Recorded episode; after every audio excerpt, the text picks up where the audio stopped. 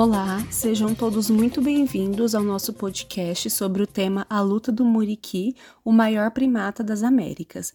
Eu me chamo Fernanda Oliveira, sou graduanda do curso de Ciências Biológicas pela Universidade Federal de São Carlos e hoje eu trouxe aqui um convidado que vai introduzir ao tema do nosso podcast, o Gabriel Garcia, que também cursa Ciências Biológicas aqui na UFSCar Sorocaba e ele vai falar um pouco para vocês sobre o significado do nome Muriqui. O nome Muriqui é uma das variações de um nome de origem tupi que pode ter mais de um significado. Um deles é o gente suja, que representa manchas nas pelagens desses primatas, e o outro tem relação com a sua locomoção do tipo braquiação, que pode ser traduzido por gente que bamboleia, que vai e vem. Para elucidar o que são e como vivem os muriquis, temos aqui a Iris Dechiari, aluna das Ciências Biológicas da UFSCar Sorocaba. O muriqui é o maior primata das Américas. Possui em média um metro e meio de comprimento e pesa aproximadamente 15 quilos. Existem duas espécies popularmente conhecidas, como muriqui do norte e muriqui do sul. Eles ocorrem nos estados de Paraná, São Paulo, Rio de Janeiro, Espírito Santo, Bahia e Minas Gerais. Eles possuem uma dieta baseada em cipós, frutos e flores. Eles apresentam hábitos diurnos, comportamento super dócil e são extremamente sociáveis. Fisicamente, o muriqui do sul e o muriqui do norte têm suas diferenças. O muriqui do sul tem a face totalmente preta desde o nascimento até a vida adulta e pelagem predominantemente bege, marrom e amarelada. Já o muriqui do norte possui a face preta apenas quando filhote e pelagem amarelada e tons acinzentados. Agora a gente vai falar um pouco da importância de tais mamíferos ao meio ambiente e convido agora Maria Fernanda, que também estuda biologia na UFSCar Sorocaba. Por serem endêmicos da Mata Atlântica, possuem grande importância ecológica para esse bioma, que, atualmente, possui apenas 12% da sua cobertura vegetal, pois é uma espécie capaz de dispersar sementes de diversas espécies ao longo de um único dia, contribuindo com a restauração e conservação de espécies da Mata Atlântica. Além disso, é considerado um dos primatas mais ameaçados de extinção do mundo devido aos efeitos antropocêntricos nas regiões de ocorrência, principalmente sobre a Mata Atlântica, como, por exemplo, incêndios, extração de madeira, retirada de vegetação, pecuária entre outros. Além da destruição do habitat, essa espécie sofre grande ação da caça ilegal, inclusive nas áreas de preservação e também do comércio ilegal. Por fim, a Natália Saran, discente em Ciências Biológicas na UFSCar Sorocaba, vai apresentar a nossa comunidade especial de hoje, traçando a sua trajetória na área de conservação destes animais.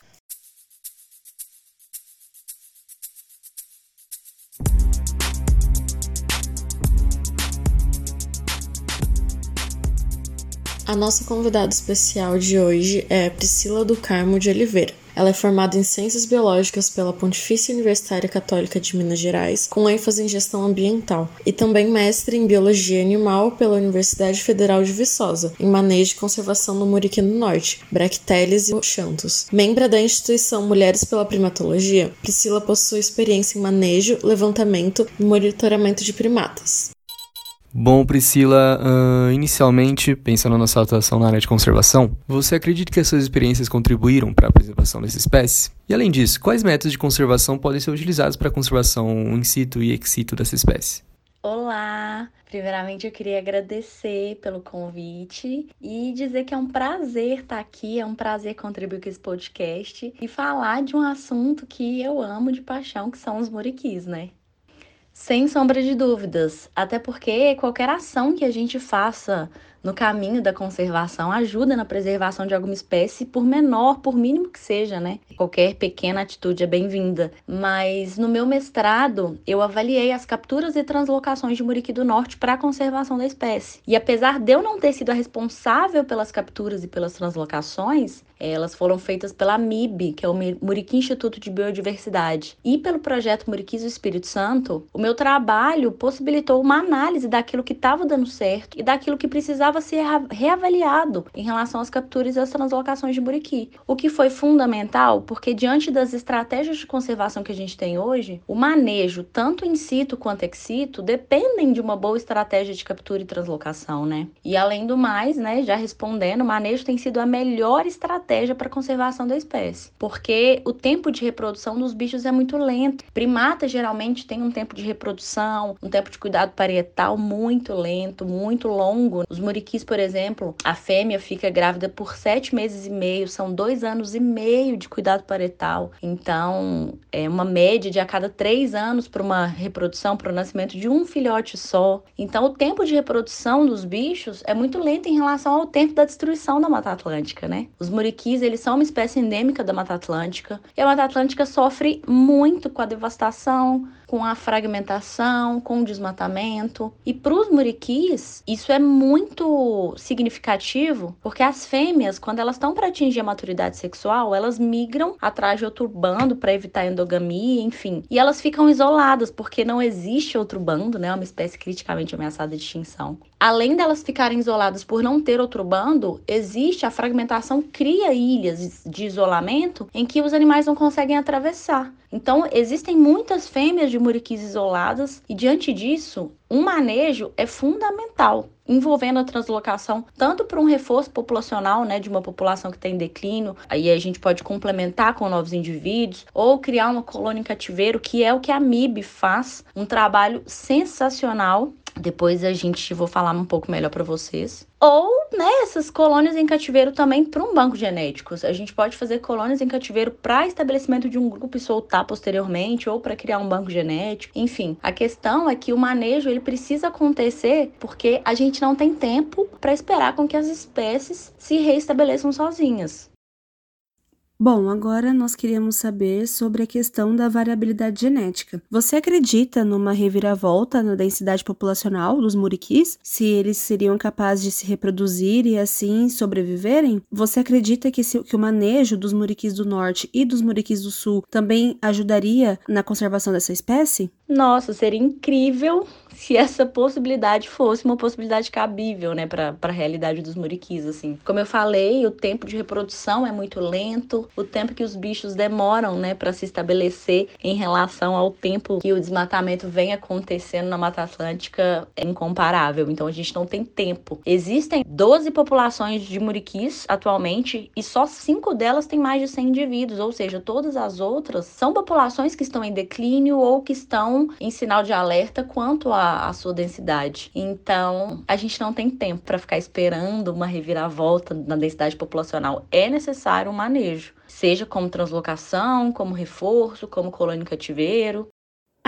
Ah, muito legal! Agora, a gente quer saber se você conhece ou participa de unidades ou instituições de conservação voltada à preservação dessa espécie. Conte para nós um pouco sobre como é o trabalho dessa instituição e se que você realiza dentro delas. Como se dá a fiscalização da caça ilegal e do tráfico? Você acredita que o combate a essas práticas é um fator de preservação de toda uma comunidade? Sim, com certeza. Existem várias instituições que atuam para a conservação dos muriquis, tanto o muriqui do norte quanto o muriqui do sul. Tem muriquis do sossego, que trabalha com uma população em Simonésia. Tem o projeto Muriqui de Caratinga, que é o mais lendário né, da doutora Karen Stryer, que tem praticamente 40 anos que ela estuda esses animais e tudo que a gente sabe de Muriqui até hoje é por causa dos estudos da Karen, tudo que todas as informações que a gente tem sobre a espécie foi ela que descobriu nesse trabalho, nessa pesquisa de longo prazo. Então é um projeto incrível. Tem um projeto Muriquis do Caparaó. Nossa, tem vários projetos que eu poderia falar aqui, mas com certeza eu esqueceria de algum, então prefiro me conter. E é claro que eu preciso falar da MIB, né? Que eu foi onde eu fiz meu mestrado, sou colaboradora da MIB e eles fazem um trabalho incrível, é sensacional o trabalho que eles fazem com manejo, envolvendo translocação, envolvendo um recinto seminatural. É sensacional, assim. O projeto, esse projeto em específico do Muriquis House, ele começou com uma população de apenas dois machos em Ibitipoca, em Lima Duarte, em Minas Gerais, só tinham dois machos, ou seja, uma população virtualmente extinta. A população do Ibitipoca estava fadada à extinção. E aí começou um projeto de manejo e trouxeram três fêmeas fêmeas, uma já engravidou, chegaram dois filhotes vindo dessa população de Caratinga, né, do, do projeto da Karen Stryer. Então, de dois, de uma população com dois machos, hoje são oito indivíduos entre machos e fêmeas vivendo socialmente, com uma estrutura social como os muriquis eles têm, né? Os muriquis eles têm uma característica muito específica que é de abraço, eles são muito sociáveis, eles se abraçam o tempo todo, eles brincam. Essa conjuntura que a gente está falando da extinção, do isolamento, impossibilita que os indivíduos façam isso, né? Tenham essas relações sociais. Então, esse trabalho da AMIB, ele faz um resgate não só genético, né? Restaurando, por exemplo, mantendo os genes da população de bitpoca que estava fadada à extinção, mas como, por exemplo, um resgate demográfico, um resgate social desses animais. Então, assim, a AMIB faz um trabalho espetacular. Eu convido vocês a conhecerem, a seguirem no Instagram, é arroba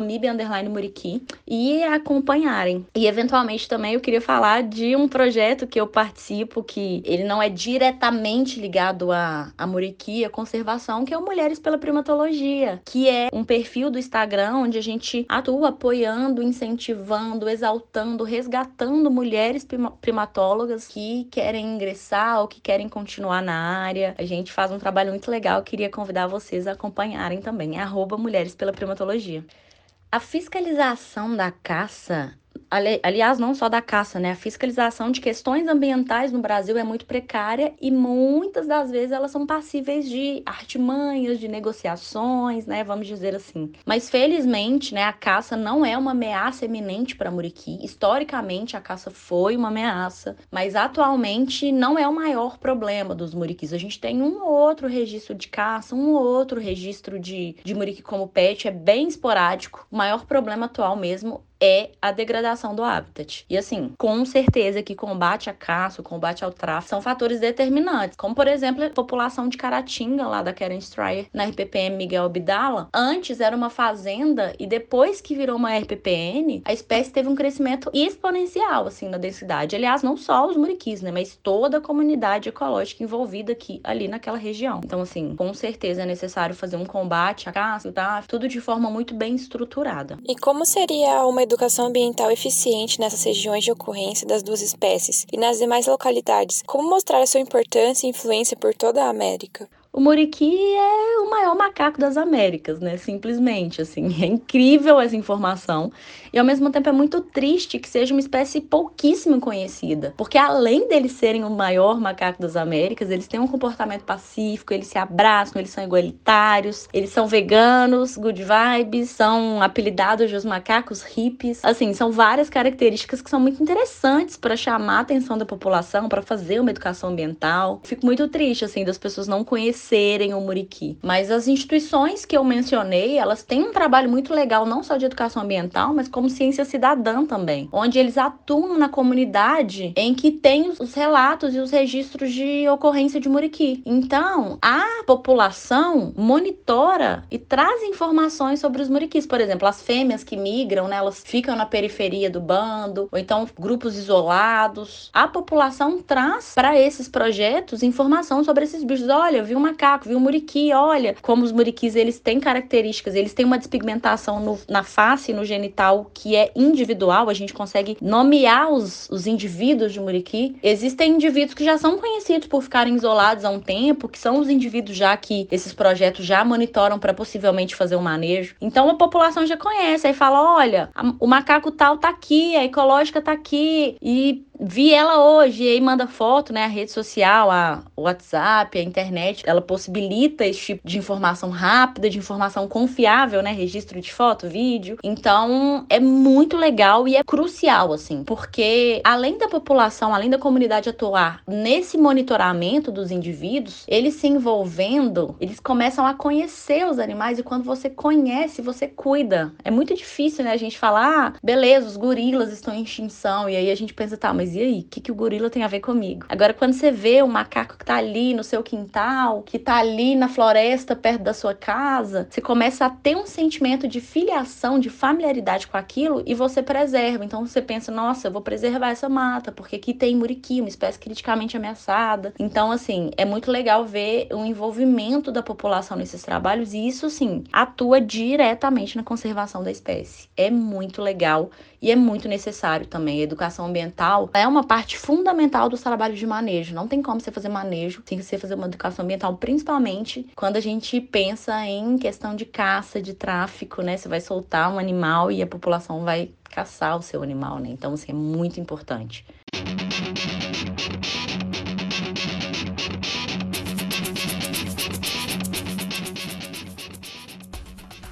E para concluir, eu falo em nome de todos nós do grupo, assim como os alunos da UFSCar de Sorocaba.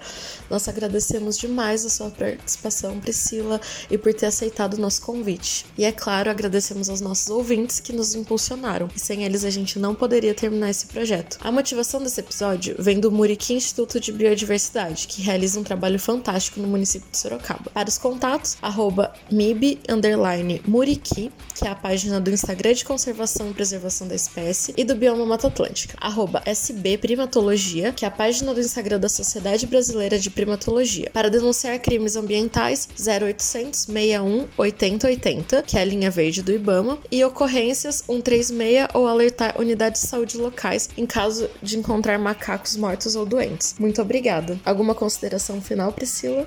Queria agradecer, dizer que foi um prazer para mim. Espero que vocês tenham gostado, espero que essas informações tenham acrescentado para vocês e me coloco à disposição para a gente conversar mais, para discutir, para debater sobre o tema. Se vocês tiverem alguma dúvida, estou à disposição também. E como uma boa muricóloga que sou, né, como os muriquis têm essa característica social de se abraçar, eu gostaria de desejar um abraço de muriqui a todos vocês.